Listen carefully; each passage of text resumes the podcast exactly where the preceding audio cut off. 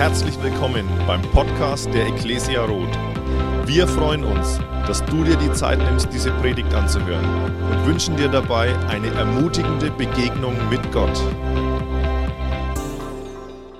Hey, wir sind in dieser Themenreihe über den Heiligen Geist unterwegs begeistert leben. Und ein Vers, den wir hier jedes Mal bei jeder Predigt genannt haben, äh, der kommt aus 2. Timotheus 1, Vers 7. Ich frage jetzt nicht, wer ihn schon auswendig kennt, aber ich lese ihn euch mal vor. Wir haben nicht einen Geist der Furcht empfangen, sondern der Kraft, der Liebe und der Besonnenheit. Und das ist so gut zu wissen. Der Heilige Geist lebt in dir und es ist nicht der Geist der Furcht, sondern der Kraft, der Liebe und der Besonnenheit. Und das Leben mit Jesus im Geist, mit dem Heiligen Geist, ist das Wertvollste, was es auf dieser Welt gibt. Und wisst ihr, ich glaube, das Leben ohne den Heiligen Geist als Christ ist so ein bisschen wie Spielzeug Christ sein, ja. Er sieht vielleicht ganz gut aus und so, aber es ist einfach nicht das Echte, ja. Es, da fehlt das Echte dahinter. Und deswegen ist es so wertvoll, finde ich, in dieser Reihe unterwegs zu sein und äh, sich einfach so eine ganze Zeit lang, ich glaube, ich bin die siebte Predigt, stimmt es? oder die sechste über den Heiligen Geist. Also wir haben jetzt schon richtig, äh, wie soll ich sagen, mit, mit Munition hier gefeuert, ja, dass das Leben im Heiligen Geist wertvoll ist. Und heute Morgen äh, gehen wir auch nochmal in dieses Thema rein. Vor kurzem, ich glaube sogar letzten Sonntag, ja, wurde das Europaparlament gewählt. Ich hoffe, ihr wart alle wählen. Ja, okay, sehr gut, ein paar. Ähm, und ich fand es immer wieder spannend zu sehen, äh, wie, wie kreativ Parteien wählen, wenn es um den Wahlkampf geht. Ja? Also äh, jetzt, gut, in diesem Fall jetzt nicht unbedingt, die, das waren ja auch irgendwo sehr viele vernünftige Themen und so, ne? aber ich habe noch ein bisschen gegoogelt hier und ich habe echt die, äh, die herrlichsten Wahlplakate gefunden, die man sich so vorstellen kann. Ja? Ich habe euch keine Bilder mitgebracht, aber zwei, drei Beispiele. Zum Beispiel die Partei, kennt ihr die Partei? Ich frage nicht, wer sie ernst nimmt, ich frage einfach nur, wer sie kennt, ähm, weil ihre Wahlplakate sind der Hammer. Das eine, was ich gesehen habe, war für ein Deutschland, in dem wir alle supi-dupi und mega nice leben. Okay, darauf wärst du sofort, oder? Oder das zweite Beispiel, das fand ich echt sympathisch hier. Ähm, wir sind für zwei Samstage pro Woche. Montag, Dienstag, Samstag, Mittwoch, Donnerstag, Freitag, Samstag, Sonntag. Auch nicht verkehrt, oder? Äh, aber ganz vorne mit dabei, so mein echt Lieblingsbeispiel war Alex Dyson aus Australien. Kennt jemand Alex Dyson aus Australien? Nein, okay, es ist, ja, herrlich, es ist ein Comedian und er macht echt so ganz coole Shows eigentlich. Und jetzt hat er sich so im Namen der nächsten Generation, in der er Angst hat, dass man seine äh, Verantwortung zu wählen nicht mehr wahrnimmt, als Politiker aufstellen lassen. Und zwar mit richtig viel Humor, nämlich äh, seine politische Agenda, äh, von der spricht er nicht, sondern die tanzt er vor. Und ihr müsst euch das anschauen, ja. Also er ist dann für mehr erneuerbare Energien und macht dann die Windmühle und so äh, richtig stark. Ja, schaut euch das unbedingt mal an. Äh, wieso äh, reden wir über Politik? Weil der Text, in den ich heute mit euch einsteigen will, aus Lukas 4, ähm, man könnte sagen, es ist Jesus seinen Amtsantritt als Messias, okay, oder seine äh, Regierungserklärung, so seine politische Agenda. Jesus war ziemlich unpolitisch, glaube ich. Aber ähm, was er da eben von sich gibt, könnte man sagen, ist so eine Art Wahlprogramm. Und ähm, ich, ich will mit euch diesen ganzen Text anschauen aus Lukas 4 ab Vers 12 und wir werden einfach immer wieder stoppen nach vielen Sätzen, aber am Schluss werden wir zum Ziel ankommen in Jesu Namen, okay? Ähm, und deswegen, ich hoffe, du bist dabei. Es wird vielleicht ein bisschen teachy, aber das ist gesund, ja, weil die Bibel ist Gottes Wort, hat der Benny uns schon gesagt und es lohnt uns, sie anzugucken. So, erfüllt mit der Kraft des Geistes kehrte Jesus nach Galiläa zurück. Das ist der erste Satz und da muss ich auch schon stehen bleiben. Okay, also ich bin gespannt, wie weit wir kommen.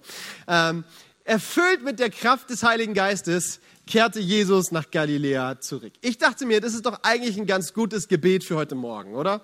Stell dir mal vor, du kommst in den Gottesdienst und wenn jemand über dich eine Biografie schreiben würde, würde er nach dem boah, ich weiß nicht mal, der wievielte heute ist, ich bin so, ähm, naja, nach diesem Sonntag würde er sagen, und erfüllt mit der Kraft des Heiligen Geistes ging die Ashley nach Hause zurück. Ja, Galiläa war Jesus Heimatregion. Und man könnte meinen, okay, Jesus geht voller Kraft des Heiligen Geistes nach Hause. Offensichtlich war er wahrscheinlich auf einer, äh, auf einer Pfingstkonferenz, oder? Und hat mit hunderten von Leuten zu genialer Lobpreismusik die Hände gehoben und Jesus angebetet. Oder vielleicht war er in einem Gottesdienst, wo ein besonders gesalbter Prediger gepredigt hat und danach ist er völlig erfrischt und erneuert und erquickt und er weiß nicht was nach Hause gegangen und er war voll der Kraft des Heiligen Geistes. Könnte man meinen, ähm, es ist ganz spannend, Jesus kommt weder aus einer Konferenz noch aus einem Gottesdienst oder noch sonst einem Ort, wo man denken könnte, dass man danach erfüllt mit der Kraft des Heiligen Geistes nach Hause geht. Er kommt aus der Wüste. Ja, ja. Er kommt aus der Wüste und dieser Ort war nicht irgendwie ein Ort, wie wir uns jetzt vorstellen können, voller Ermutigung und voller äh, Dynamik und voller positiver Energie. Nein, nein, nein. Es war ein Ort der Einsamkeit und es war ein Ort der Versuchung. Diese beiden Merkmale kriegen wir mit. Und ich dachte mir, das ist spannend. Jesus geht in die Wüste, ein Ort der Einsamkeit und der Versuchung und er kommt nach Hause in der Kraft des Heiligen Geistes. Danke, Benny. Ich habe gehofft, dass du mich hier verstehst. In der Kraft des Heiligen Geistes kommt er aus der Wüste. Woran liegt es? Und das ist so äh, der erste Punkt, den ich dir gerne mitgeben durfte. By the way, du hast einen Predigt-Notizzettel auf deinem Platz gefunden. Da sind immer wieder so ein paar Lücken, die darfst du sehr gerne ausfüllen. Und weißt du, vielleicht denkst du dir, ach, Papierkram nehme ich eh nicht mit nach Hause. Selbst wenn du ihn nicht mit nach Hause nimmst, einfach nur dieses bewusste Zuhören mit ausfüllen, hilft deinem Gehirn, das zu verinnerlichen und mit nach Hause zu nehmen in deinem Herzen. Ja, von daher herzliche Einladung, das zu tun.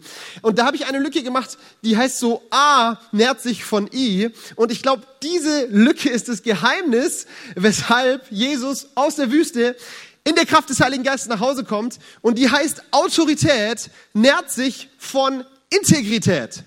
Autorität nährt sich von Integrität. Wisst ihr, in, im Geistlichen ist es, glaube ich, ganz oft so, dass geistliche Prinzipien auch soziale Prinzipien irgendwo widerspiegeln. Ja, das liegt einfach ganz daran, dass Gott ein natürlich übernatürlicher Gott ist und dass Gott ein Gott der Beziehung ist und die meisten Prinzipien aus Gottes Wort auf Beziehung aufbauen. Und ähm, in unserem ganz normalen sozialen Leben ist es so, dass Autorität sich von Integrität nährt. Wenn du einen Chef auf deinem Arbeitsplatz hast, der absolut uninteger ist, ich mache jede Wette, er hat nicht die gleichen Einfluss auf dein Leben wie ein Chef, der integer ist. Menschen in deinem Umfeld, das muss nicht dein Chef sein, das kann dein Ehepartner sein, hat nicht die gleiche Autorität in deinem Leben, ähm, wenn er ein, ein, ein Mensch ohne Integrität ist, als wenn er ein Mensch ist, der sich durch Integrität auszeichnet. Wieso? Weil wir es lieben, uns von Menschen beeinflussen zu lassen, die nicht nur groß reden ne, oder eine große, schöne Fassade haben, sondern wo das Leben dahinter stimmt. Und ich glaube, der Heilige Geist liebt es, Gefäße zu füllen, die sich durch Integrität kennzeichnen. Okay? Ähm, wer trinkt gerne Kaffee? Irgendwelche Kaffeetrinker hier? Okay, die Hälfte habe ich abgeholt, ist noch ein paar andere. Ka Tee, der Rest trinkt Tee, oder? Also alles, was ich brauche, ist folgendes Bild. Kakao, sehr gut. Kakaotrinker. Kannst du auch machen. Mir geht's um folgendes Bild. Du wachst morgens auf, du gehst an den Schrank und holst dir eine Tasse aus deinem Schrank, um Kaffee, Kakao, Tee, warme Milch, ist mir egal, Bier, alles, was du willst, ja, äh, in diese Tasse zu geben. Ich weiß nicht, wie es dir geht, aber ich bin ein Tassen, äh, oh, was ist das richtige Wort dafür? Freak, okay, kann man so sagen, ja. Äh, da hinten sitzt die Anne. Anne hat einen super Laden in Schwabach, müsst ihr unbedingt mal vorbeigucken. Und meine Frau hat da eine Tasse gekauft, die ist so lila, pink oder rosé, ich habe keine Ahnung, aber ganz schön ist die, okay? Und die hat sie für sich gekauft, ich habe die für mich gebunkert. Ich trinke jeden Tag meinen Kaffee aus dieser Tasse, okay? Aus keiner anderen. Ähm, und jeden Tag hole ich mir diese Tasse und dann gucke ich da rein, bevor ich was reinkipp. Wieso? Weil ich bin ein Freak. Ich finde es ganz schlimm, wenn meine Tasse dreckig ist. Ganz schrecklich. Wenn da irgendwie von der Spülmaschine noch so leichte Reste oder so drin sind, dann wird die Bürste ausgepackt und dann wird das Ding sauber geschrubbt und dann wird Kaffee genossen, okay? Kannst du mich irgendwo nachvollziehen?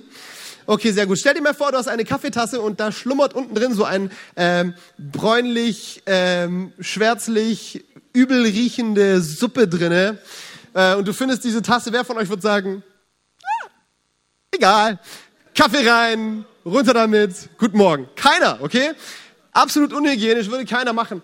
Wisst ihr, die Bibel spricht von diesem Bild, dass wir ein Gefäß sind, ein irdenes Gefäß, in dem ein himmlischer Schatz gegeben wird und der Heilige Geist erfüllt uns. Und ich glaube, dass der Heilige Geist keine Lust hat, in ein Gefäß gefüllt zu werden, das voller Schmodder und, Druck und, und Dreck und Schmutz ist, sondern dass er es liebt, in Gefäße gefüllt zu werden, die integer sind. Und Jesus kommt aus der Wüste, aus einem Ort der Versuchung, an dem der Teufel ihn immer wieder versucht, ähm, sich mit, mit Dreck, mit Schlodder ähm, verunstalten zu lassen. Und Jesus kennzeichnet, äh, er, er zeichnet sich aus als ein Mensch, der, der nach Gottes Willen lebt, nach Gottes Willen strebt und er widersteht dieser Versuchung. Und was, was, was, was ergibt sich? Es ergibt sich ein reines Gefäß, das erfüllt werden kann mit der Kraft des Heiligen Geistes. Autorität nährt sich von Integrität. Ich will dir Mut machen, wenn du in der Kraft des Heiligen Geistes leben willst, dann mach dein Gefäß, lass dein Gefäß ein reines Gefäß sein, in das Gott gerne seinen Heiligen Geist gibt.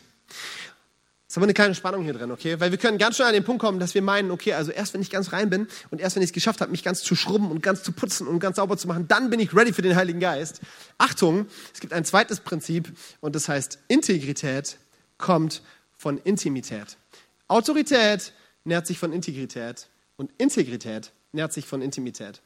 Weißt du, wieso Jesus in der Wüste der Versuchung widerstehen konnte? weil es ein Ort der Einsamkeit war, ein Ort der Zweisamkeit war, wenn man so will. Jesus war unterwegs mit seinem Vater. Er war unterwegs im, heißt es wortwörtlich, im Fasten und im Beten. Jesus hat sich zurückgezogen, um Intimität mit seinem Vater zu suchen.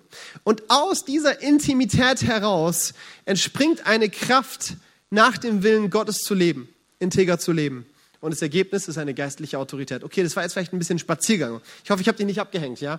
Aber ich will dir Mut machen, such die Nähe Gottes, lebe Intimität mit dem Vater und du wirst erleben, dass dein Leben nach dem Willen Gottes immer mehr sich ausstreckt und davon geprägt wird und du in der Kraft des Heiligen Geistes nach Hause gehen kannst. Jesus geht nach Hause in der Kraft des Heiligen Geistes und ähm, bald sprach man in der ganzen Gegend von ihm, so heißt es dann. Er lehrte in den Synagogen und wurde von allen hoch geachtet. So kam Jesus auch nach Nazareth, wo er aufgewachsen war.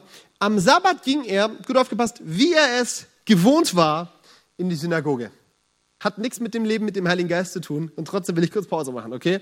Jesus ging, wie er es gewohnt war, in die Synagoge. Ist es gut zu hören? Jesus hatte Gewohnheiten. Hey, der Sohn Gottes hatte Gewohnheiten. Und einfach ganz kurz so als Punkt, den ich unglaublich wichtig finde. Ich glaube, es ist unmöglich, ein gesundes Leben zu führen, ohne gesunde Gewohnheiten etabliert zu haben. Und es ist so wahnsinnig wichtig, welche Gewohnheiten du in deinem Leben aktivierst und lebst und von welchen Ungewohnheiten du dein Leben irgendwo verleiten lässt. Und Jesus hatte offensichtlich eine, ein, sicherlich viele, aber eine hören wir hier, gesunde Gewohnheit, nämlich ab in die Synagoge ab in den Gottesdienst. Und da will ich dir einfach mal Mut machen, ja, hey, der Sommer kommt und mit dem Sommer kommt die Sonne und mit der Sonne lacht einen wieder der Baggersee an und es ist ein herrlicher Ort und da ist auch gar nichts falsch dran, ja, aber ich möchte dir Mut machen. Sonntag ist ein Tag für den Herrn und es ist so gesund, diese Gewohnheit in seinem Leben zu etablieren. Sonntags gehe ich in die in den Gottesdienst, in die Kirche. Amen. Ich hatte mehr Euphorie erwartet, ja. Hey, sonntags geht man in die Kirche. Das ist nicht nur eine Entscheidung, es ist eine Gewohnheit. Es gibt einen Unterschied zwischen einer Gewohnheit und einer Entscheidung, ja. Eine Gewohnheit zeichnet sich dadurch aus, dass du dich nicht mehr dafür entscheiden musst, sondern dass es so eine Routine in deinem Leben geworden ist, dass es passiv passiert, ohne dass du dich bewusst dafür entscheiden musst. Verstehst du, was ich meine? Wenn du morgens aufwachst, dann entscheidest du nicht, okay, los geht's, atmen. Sondern es ist eine Gewohnheit, Gott sei Dank, ja. Die passiert ganz von sich selber. Und sonntags, weißt du was, ich glaube, es ist absolut im Willen Gottes. Jesus hat es uns vorgelebt, eine Gottesdienstkultur in deinem Leben zu prägen, wo du sagst, sonntags gehe ich in die Kirche. Lass mich so sagen, sonntags in den Gottesdienst zu gehen, ist keine Frage, für die du dich am Sonntagmorgen entscheidest, sondern es ist eine Gewohnheit, die du einmal für dein Leben triffst und danach lebst und die ist sehr gesund, ja. Und weißt du, das ist leicht gesagt als Pastor, ne? Dann sagst du dir, ja klar, natürlich will der, dass die Kirche voll ist. Sag ich sowas von unegoistisch, ja. Für mein Leben ist es herzlich egal, ob du in den Gottesdienst gehst oder nicht. Für dein Leben ist es gar nicht egal, sondern es hat ganz viel damit zu tun, ob du im, im Leben mit Jesus durchstarten kannst, aufblühen kannst, weil du regelmäßig mit anderen Menschen zusammen dich nach Gott ausstreckst und von Gottes Wort ermutigt wirst. Nimm dir ein Beispiel, lass uns ein Beispiel nehmen an Jesus seiner guten Gewohnheit. So, am Sabbat ging er, wie er es gewohnt war, in die Synagoge. Er stand auf, um aus der Schrift vorzulesen, und man reichte ihm die Buchrolle des Propheten Jesaja. Er rollte sie auf und las die Stelle, an der es heißt: Der Geist des Herrn ruht auf mir, denn der Herr hat mich gesalbt. Er hat mich gesandt mit dem Auftrag, den Armen gute Botschaft zu bringen, den Gefangenen zu verkündigen, dass sie frei sein sollen und den Blinden, dass sie sehen werden, den Unterdrückten die Freiheit zu bringen und ein Ja der Gnade des Herrn auszurufen. Jesus rollte die Buchrolle zusammen, gab sie dem Synagogendiener zurück und setzte sich. Alle in der Synagoge sahen ihn gespannt an. Er begann zu reden. Heute hat sich dieses Schriftwort erfüllt, sagte er zu ihnen. Ihr seid die Zeugen. Hammertext. Jesus erklärt diesen Leuten seinen Regierungsantritt. Sagt das, was damals im Buch Jesaja gesprochen wurde über den Messias wird jetzt in Erfüllung gehen. Hier ist meine Agenda, deswegen bin ich hier. Ich bin hier, um den Gefangenen, den Armen gute Botschaft zu bringen und all die, die in Zerbruch sind, Gottes Heilung zu geben. Lass uns darin einsteigen. Ähm, weißt du, in der Bibel heißt es ganz oft nicht nur Jesus, wenn von Jesus gesprochen wird, sondern ganz oft Jesus Christus. Nichts Neues für dich, ne? Wisst ihr, als kleiner Junge dachte ich immer, also ich habe so oft gehört, Jesus Christus, dass ich immer dachte, das ist einfach Vorname und Nachname. Okay, Christian Schneider, Jesus Christus, okay? Ähm, irgendwie habe ich gemerkt, ist nicht so. Jesus ist ein Name und Christus ist ein Titel. Ein Titel und der steht für etwas, nämlich Christus im Griechischen und äh, Messias im, im Hebräischen, im Alten Testament, bedeutet der Gesalbte. Der Gesalbte. Jesus ist der Christus, er ist der Gesalbte. Und das ist so sehr sein Titel geworden. Also weißt, Jesus ist der Retter, Jesus ist der Erlöser, er ist alles Mögliche. Ich will uns mal kurz die Bedeutung von diesem Wort Salbung mitgeben, ähm, um zu sehen, wie wertvoll das ist. Jesus ist nicht nur, Komma, der Retter oder der, der Erlöser oder was ich was alles, Heiler, sondern immer wieder der Titel, der ihm gegeben wird, ist der Christus, der Gesalbte, ja. Und wenn du im Entdeckerkurs schon mal warst, wenn nicht, Bernd macht den heute, geh hoch, erlebt den Entdeckerkurs, das ist der Hammer, dann wirst du sehen, ähm, dass wir als Ekklesia Kirchen so eine gemeinsame Ausrichtung haben, nämlich mehr Menschen, mehr wie Jesus. Und hier ist ein spannender Punkt für mich. Wenn Jesus der Christus ist, der Gesalbte, und wir mehr so werden wollen wie Jesus, wenn du mehr so werden willst wie Jesus, dann bedeutet es, dass Salbung in deinem Leben zunehmen darf dann heißt es, dass Kirche ein Ort der Salbung sein darf und dass in deinem persönlichen Leben Salbung zunehmen darf. Was hat es denn mit Salbung auf sich? Wenn du in, die, in das Alte Testament guckst, dann merkst du, dass ähm, Salbung ein, ein, ein Akt war, eine, ein Ritual oder eine Zeremonie, wie auch immer du das nennen willst, die Menschen für einen bestimmten Dienst autorisiert hast. Okay? Und zwar drei bestimmte Dienste. Drei Personengruppen wurden im Alten Testament gesalbt. Das ist einmal die Könige, die Priester und die Propheten. Drei Personengruppen, die gesalbt wurden. Wieso? Weil sie durch diese Salbung sozusagen autorisiert wurden, Menschen zu führen, Menschen zu dienen, Menschen zu beeinflussen. Diese drei Gruppen, Propheten, Priester und Könige, sind die drei Führungskräfte im Alten Testament. Politiker, Könige, Propheten und Priester, geistliche Führungskräfte. Und sie wurden durch diese Salbung sozusagen autorisiert. Das ist mächtig ablenkend, dieses Geräusch, gell? Ich weiß es. Einmal kurz alle hinhören. Sehr gut, jetzt wieder hier ist die Musik, okay? Hammer. Ähm, diese Könige, Priester und Propheten äh, waren berufen, Menschen zu beeinflussen, Menschen zu dienen und dafür wurden sie gesalbt. Und das Spannende ist, also diese Salbung, dieses Öl, was auf ein Haupt ausgegossen wurde, war so ein äußeres Zeichen von äh, einer, äh, einer inneren Geschehen, was da passieren ist, nämlich eine Erfüllung mit dem Heiligen Geist. Immer wenn Menschen gesalbt wurden, war das nur ein Zeichen dafür, dass sie erfüllt wurden mit dem Heiligen Geist. Sie wurden befähigt, ihren Dienst nicht nur aus eigener Kraft, sondern aus der Kraft des Heiligen Geistes heraus zu tun. Ich gebe euch mal ein ganz kurzes Beispiel aus 1 Samuel 16. Da wird der David gesalbt und dann heißt es da, Samuel nahm das Horn mit dem Öl und salbte David mitten unter seinen Brüdern und der Geist des Herrn war über David von diesem Tag an, okay? Also diese Salbung hat etwas mit dazu zu tun, dass der Heilige Geist diesen Menschen erfüllt und ihn dazu befähigt, sein Amt als Priester, als König oder als Prophet zu leben. Wieso der ganze Spaß? Aus einem ganz simplen Grund. Im Alten Testament sind es genau drei Personengruppen, die das Vorrecht hatten, gesalbt zu werden. Drei Personen, die das Vorrecht hatten, die Erfüllung mit dem Heiligen Geist zu erleben. Es war nicht jeder im Alten Testament erfüllt mit dem Heiligen Geist, nur Leute, die entweder Könige, Priester oder Propheten waren. Und dann kommt Jesus auf diese Welt und es passiert etwas Wunderbares. Er macht uns eine Verheißung.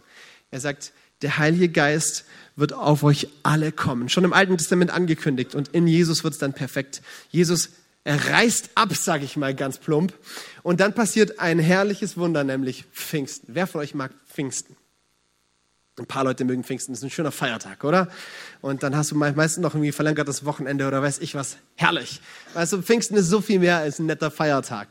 Und es ist so viel mehr als ein Festtag, an dem wir uns einmal im Jahr an irgendwas erinnern, was der Heilige Geist irgendwann mal getan hat, sondern Pfingsten will in deinem Leben Alltag Realität sein.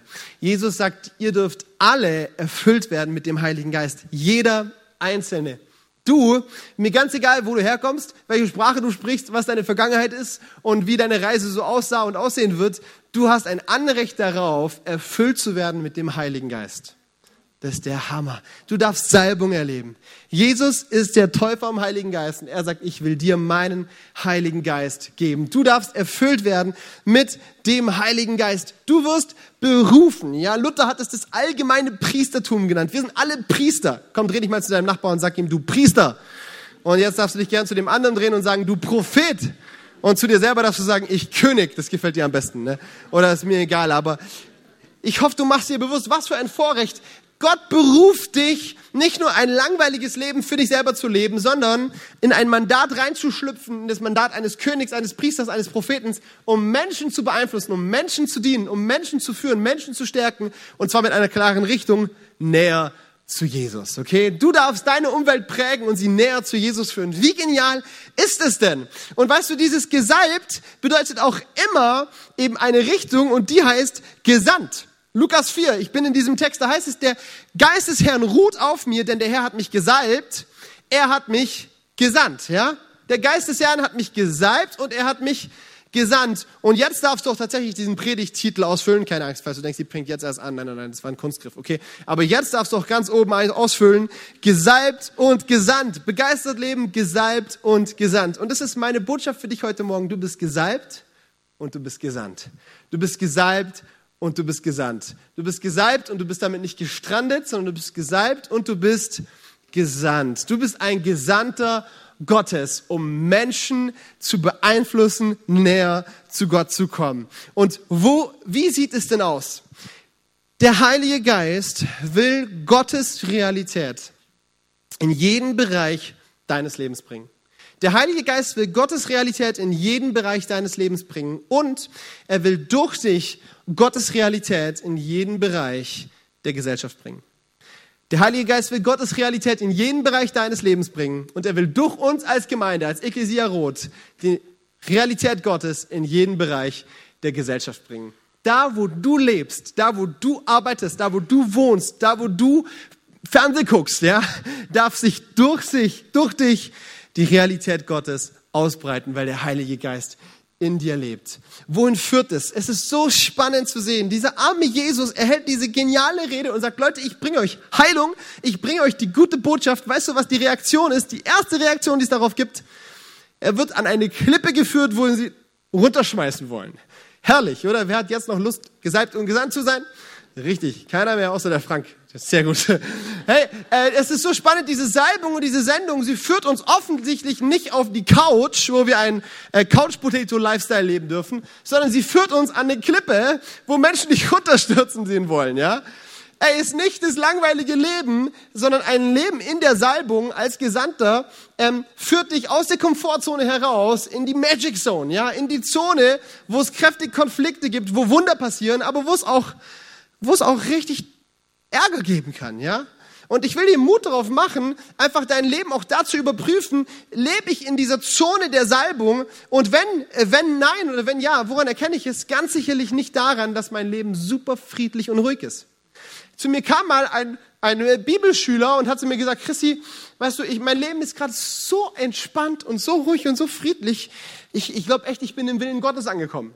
Ich dachte mir, weißt du was, ich glaube nicht. Ich glaube nicht. Ich glaube, dass der Willen Gottes, wenn wir im Willen Gottes leben, wir ganz oft nicht in der Komfortzone leben, sondern in der Konfliktzone. Hey, und wenn es Stürme gibt, wenn es äh, Verfechtungen gibt, wenn es Anfechtungen gibt, dann kannst du mal, mal richtig entspannt durchatmen. Puh, alles in Ordnung. Ich bin im Willen Gottes unterwegs. Wesley, John Wesley, ein genialer Erweckungsprediger. Ich sag dir was, sowas von gesalbt und sowas von gesandt. Wenn du noch nie eine Biografie oder ein Werk von John Wesley gelesen hast, Gönn dir diese Freude, lese es, okay? Es ist ein Mann, der die Welt verändert hat wie wenig andere und ein Mensch, der extrem viel gelitten hat für das Evangelium. Ja, es gibt ein Tagebuch von ihm und dann beschreibt er seine Reisen. Herrlich, Leute. Er schreibt, er heute gepredigt in Westminster, ich wurde aus der Kirche verjagt. Heute gepredigt in äh, Chelsea oder was auch immer, äh, ich soll nie wiederkommen. Ja, und dann geht es so weiter, die ganze Zeit.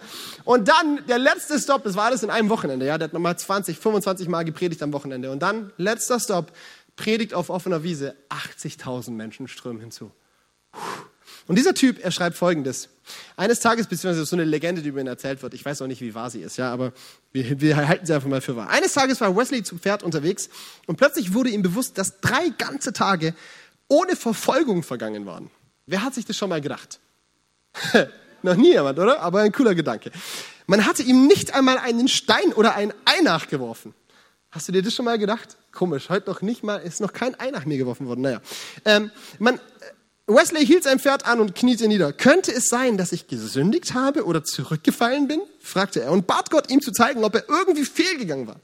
Ein rauer Bursche, der auf der anderen Seite der Hecke vorüberging, hörte das Gebet, erkannte Wesley und dachte, ich werde diesem Prediger eine Lektion erteilen. Er ergriff einen Backstein und warf ihn nach Wesley. Der Backstein verfehlte sein Ziel knapp, aber Wesley erhob sich und rief aus, danke Herr, alles ist gut, ich bin noch in deiner Gegenwart. So, witzige Geschichte.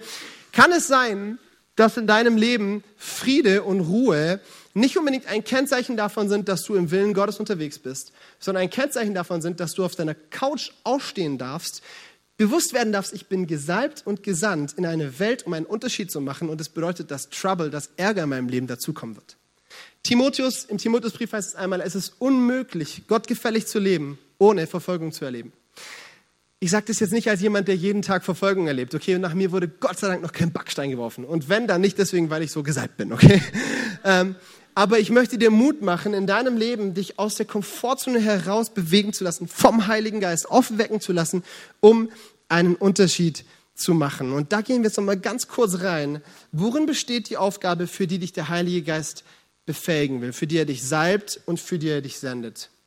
Der erste Punkt heißt es, wir sollen den Armen eine gute Botschaft bringen. Jesus sagt, ich soll den Armen die gute Botschaft bringen. Und jetzt darfst du auf deinen Zettel gucken. Ich habe dir nämlich zwei unglaublich tiefgängige Punkte mitgebracht. Wahnsinn.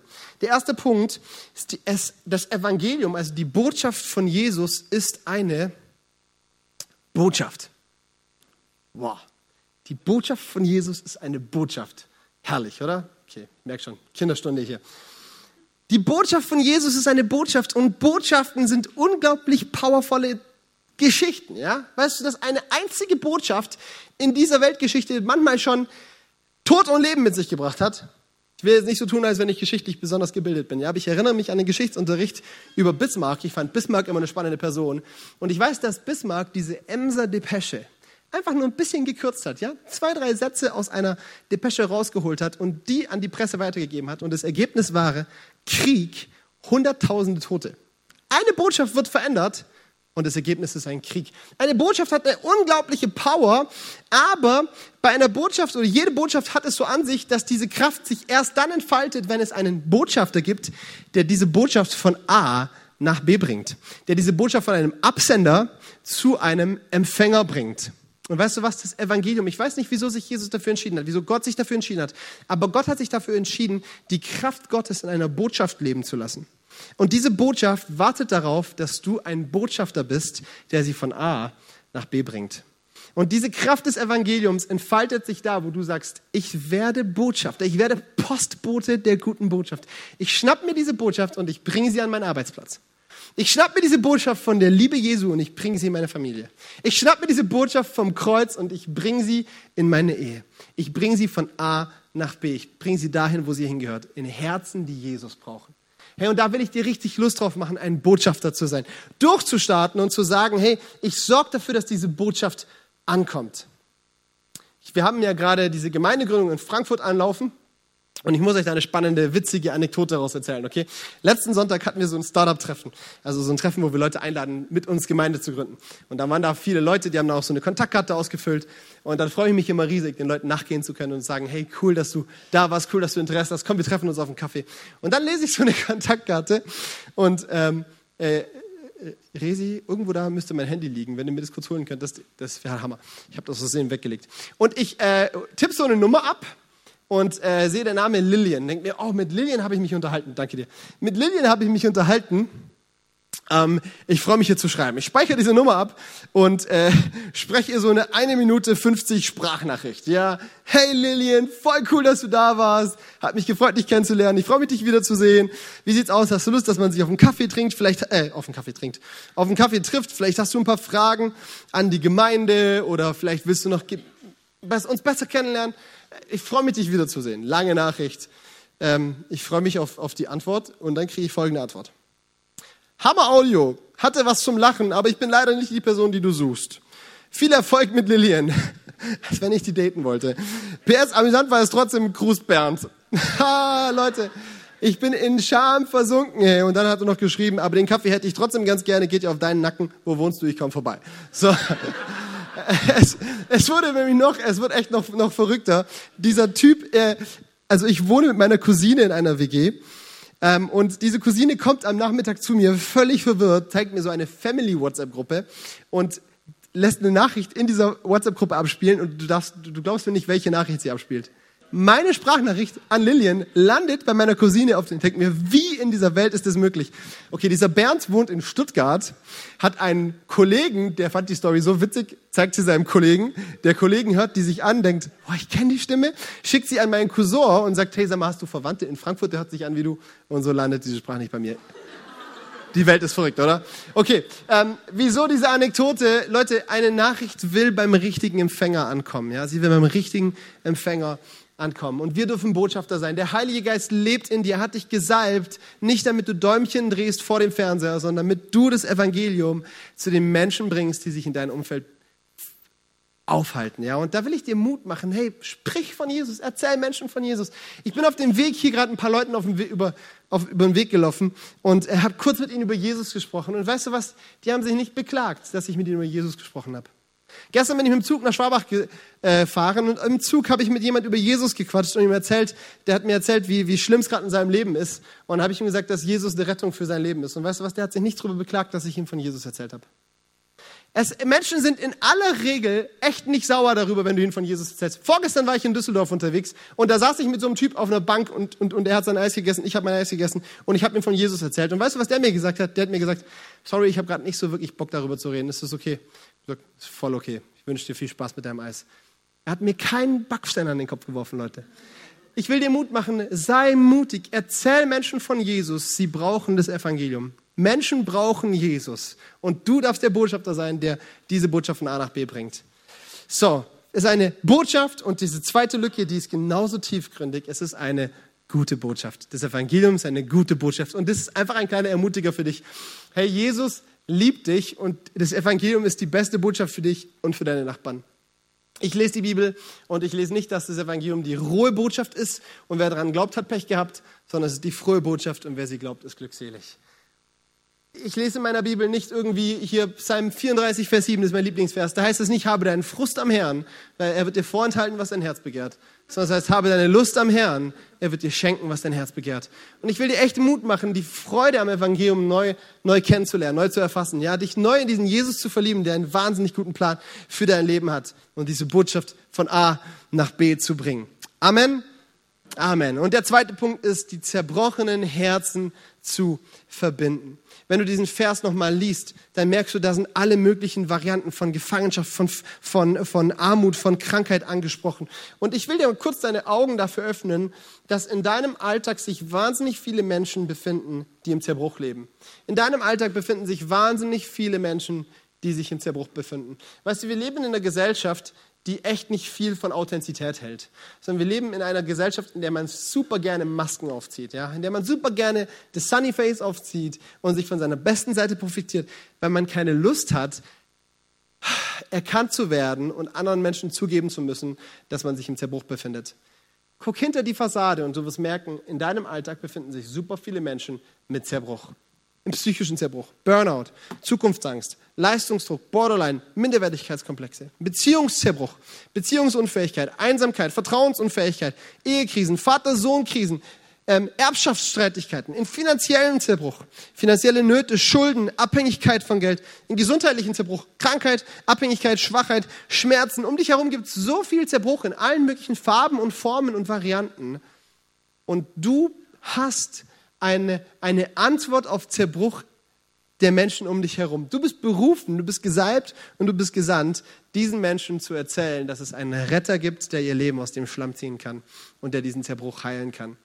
Ich sage dir was, ich glaube zu 100 Prozent daran, dass Jesus heute noch der Heiler ist. Dass er heute noch kranke Menschen gesund macht. Dass er der Beziehungsretter ist, der heute noch Beziehungen, die an die Wand gefahren wurden, wiederherstellen kann. Dass er der Befreier ist von allen möglichen psychischen Bedrängnissen, ja, und von Leistungsdruck und Minderwertigkeitskomplexen und was auch immer. Ich glaube, dass es keinen Zerbruch auf dieser Welt gibt, der der Kraft Gottes nicht gewachsen ist.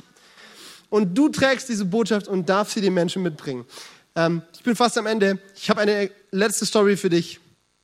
Und ähm, diese Story ist von, äh, ich, vielleicht habe ich sie auch schon mal erzählt, aber sie ist gut. Gute Geschichten kann man zweimal erzählen. Von einem Mann, der mit seinem Auto unterwegs ist, mit seinem Ford. Und äh, er hat irgendwann mal nach vielen Kilometern eine Panne und steht am Straßenrand und seine, sein, sein Motor dampft und, und, und nebelt. Und er denkt sich, oh Mann, wie soll das was werden? Steigt aus und versucht sein Bestes. Wahrscheinlich technisch so ambitioniert wie ich, kriegt nichts hin und das Auto fährt nicht mehr. Und irgendwann mal ist er ganz äh, niedergeschlagen. Dann fährt eine dicke Limousine vorbei. Und diese dicke Limousine hält an und ein Mann steigt aus dieser Limousine aus. Ein Anzug, der nach einem gesunden Gehalt aussieht. Eine tolle Uhr am Arm. Einer dicken Geldbörse in der Tasche. Und dieser Mann schaut ihn an und sagt, hey, komm, setz dich in dein Auto. Der Mann setzt sich in sein Auto und dieser reiche Mann aus der Limousine geht vorne in den Kofferraum, er klopft zwei, dreimal, dreht irgendwelche Sachen rum, Koffer, Motorhaube zu, sagt, teste mal. Der Mann macht seinen Motor an, tatsächlich.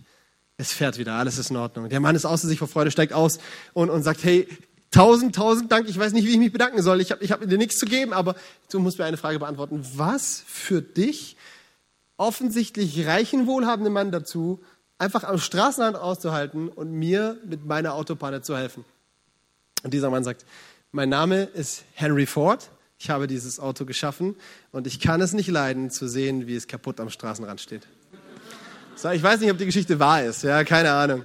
Aber wisst ihr was, ich glaube, das ist, das, das ist der Herzschlag Gottes. Ich glaube zutiefst, dass Jesus Menschen geschaffen hat und er es nicht leiden kann und er deprimiert darüber ist, wenn Menschen am Straßenrand kaputt mit Motorschaden liegen bleiben. Und er will Menschen, Reparateure, Mechaniker gebrauchen, Gesalbte und Gesandte wie dich, die zu diesen Menschen gehen und ihnen sagen, es gibt eine Antwort auf deine Probleme, es gibt eine Lösung für deine Probleme und die heißt Jesus. Und dazu bist du berufen. Und dazu zwei ganz kleine Mindsets, die mir im Weg stehen. Und ich mache eine Wette, sie stehen dir auch im Weg. Erstens, gehe davon aus, dass Menschen von dir geliebt werden wollen. Ich glaube, viel zu sehr sind wir abgehalten davon, Menschen von Jesus zu erzählen, weil wir diesen deutschen Höflichkeitsgrad nicht überschreiten wollen. Ja? Soll ich jetzt in Ihre Privatleben eintreten und Ihnen sagen, dass es eine Lösung für Ihren Ehekrieg gibt? Äh, der Mensch ist offensichtlich von einer Krankheit geplagt, aber kann ich ihr jetzt irgendwie, ich meine, die, die weiß doch irgendwie selber, was sie machen. Wir fühlen uns so oft so beschämt, auf Menschen zuzugehen, weil wir denken, hey, wer sind wir, dass wir in ihre Privatsphäre eintreten sollen? Weil das irgendwie auch deutsche Kultur ist, ja. Ich will dir Mut machen. Menschen warten darauf, von dir geliebt zu werden. Menschen freuen sich, wenn du in ihr Leben eintrittst und sagst, hey, ich habe eine Lösung für dein Problem. Vor wenigen Wochen wurde ich angerufen von einer Firma, die bei uns zu Hause die Heizungen reparieren sollte. Und dieser Mann ruft mich an und sagt mit so einem herrlichen indischen Akzent, den ich nicht nachmachen kann, es tut mir leid, aber ich kann nicht kommen, weil... Und er hatte einen Hexenschuss und deswegen konnte er nicht kommen. Und dann habe ich am Telefon gesagt, hey, weißt du was, ich glaube an Jesus, der macht Menschen gesund, darf ich für dich beten? Und dieser Typ am anderen Ende vom Telefon freut sich riesig, lacht und sagt, ja, du musst für mich bitten, ich bin Christ, ich glaube auch an Jesus. Ja? Und, ähm, und es sind ein paar Wochen vergangen und äh, am Telefon habe ich noch gefragt, hey cool, wir gründen hier eine Gemeinde, hast du irgendwie, bist du unterwegs in der Gemeinde? Sagt er, nein, seit sechs Jahren auf der Suche, aber ich habe keine Gemeinde. Er sagt, ja, komm doch mal vorbei. Heute ist dieser Kerl, Mosan heißt er, Teil des Teams und ist bei uns Surf the City in der Straße unterwegs. Ist das cool? Ich will dir Mut machen, lass dich drauf ein. Menschen wollen von dir geliebt werden, ja? Die haben kein Problem damit, dass du ihnen eine gute eine gute Botschaft bringst, sondern die freuen sich darüber. Und das zweite Mindset ist, geh davon aus, dass Gott durch dich Wunder tut. Geh davon aus, dass Gott durch dich Wunder tut. Wenn du betest, dann passiert was. Wenn du das Evangelium in Situationen hineinsprichst, dann passiert was. Du musst dafür nicht Theologie studiert haben, du musst dafür nicht erst äh, 40 äh, Tage gefastet und durch die Wüste gelaufen sein. Viel Spaß. Du darfst einfach, so wie du bist, davon ausgehen, dass wenn du betest, Wunder geschehen. Und wenn du als Botschafter unterwegs bist in der Kraft Gottes, das Leben von Menschen verändert wird. Puh. Kommt, Band, kommt nach vorne. Ich schlage meinen Laptop zu. Und ich will dich ermutigen, mal kurz die Augen zuzumachen, um kurz einfach einen Moment zwischen dir und Gott so möglich zu machen. Und ich will dich heute Morgen fragen, ob du, ob du ganz neu erkennen willst und darauf eingehen willst, dass dass Gott dich gesalbt und gesandt hat, dass der Heilige Geist in dir lebt, um dich dazu gebrauchen und dich dazu zu autorisieren, einen Unterschied in deinem Umfeld zu machen. Gottes Realität in jeden Bereich dieser Gesellschaft zu bringen. Ja, wenn du sagst, ich bin da müde geworden, äh, ich bin da echt so ein bisschen in der Komfortzone eingeschlafen und ich will heute neu aufstehen, ich will mich vom Heiligen Geist erfüllen lassen und ich will das Evangelium an meine Mitmenschen bringen, dann darfst du einfach mal ganz kurz deine Hand in die, in die Höhe strecken, so als Zeichen vor Gott, Gott gebrauch mich, ich will ein Botschafter sein, ich will diese Botschaft von A nach B bringen, sie soll ankommen. Und dann will ich voll gerne für dich beten. Hammer, stark. Jesus, ich danke dir für all diese Hände, die gerade ihre Hand gehoben haben, um zu sagen, ich will in deinem Namen unterwegs sein als Botschafter. Ich danke dir, dass du sie jetzt erfüllst mit dem Heiligen Geist, mit Mut, Herr Jesus, dass alle Scham von ihnen geht und dass, dass alle Angst von ihnen geht und dass sie zu überwindern werden, die in ihrem Alltag, im Job, in der Familie oder sonst irgendwo Menschen davon erzählen, dass es Rettung im Namen Jesus gibt. Amen.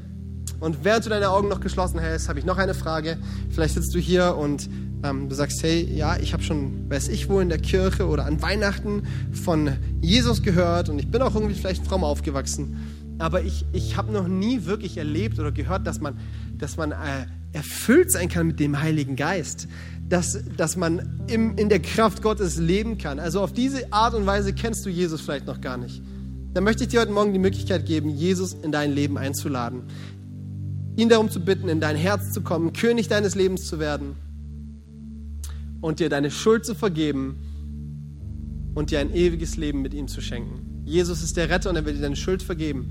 Und die Bibel sagt, wenn wir an ihn glauben, wenn wir im Herzen glauben, mit dem Munde bekennen, dass er der Herr ist, dann werden wir ewiges Leben haben. Und hier gibt es Menschen, die haben noch nie in ihrem Leben die Entscheidung getroffen, ich will Kind Gottes sein, ich will gerettet werden. Und wenn du sagst, heute Morgen soll es mein Tag sein, dann lade ich dich jetzt ein, darfst du dich jetzt auch melden, darfst deine Hand strecken, um, um zu zeigen, Jesus, ich will diese Entscheidung treffen. Cool, Gott sieht dich und dich auch, dich auch. Gott sieht dich. Hammer. Für dich will ich auch noch beten. Jesus, du siehst all die Leute, die heute Morgen diese Entscheidung treffen wollen, deine Kinder zu werden, sich retten zu lassen. Ich danke dir, dass du ihnen Schuld vergibst und sie zu einer neuen Kreatur machst, die mit dir in Beziehung leben, zu deiner Ehre. Amen. Wir hoffen, dass dir diese Predigt gefallen hat und dich in deinem Leben mit Gott stärkt. Außerdem wollen wir dich gerne besser kennenlernen. Dazu bist du herzlich eingeladen, unsere Sonntagsgottesdienste um 10 und 17 Uhr zu besuchen. Schau doch mal auf www.ecclesia-rot.de vorbei oder auf den sozialen Medien unter Ecclesia Rot. Wir freuen uns auf dich.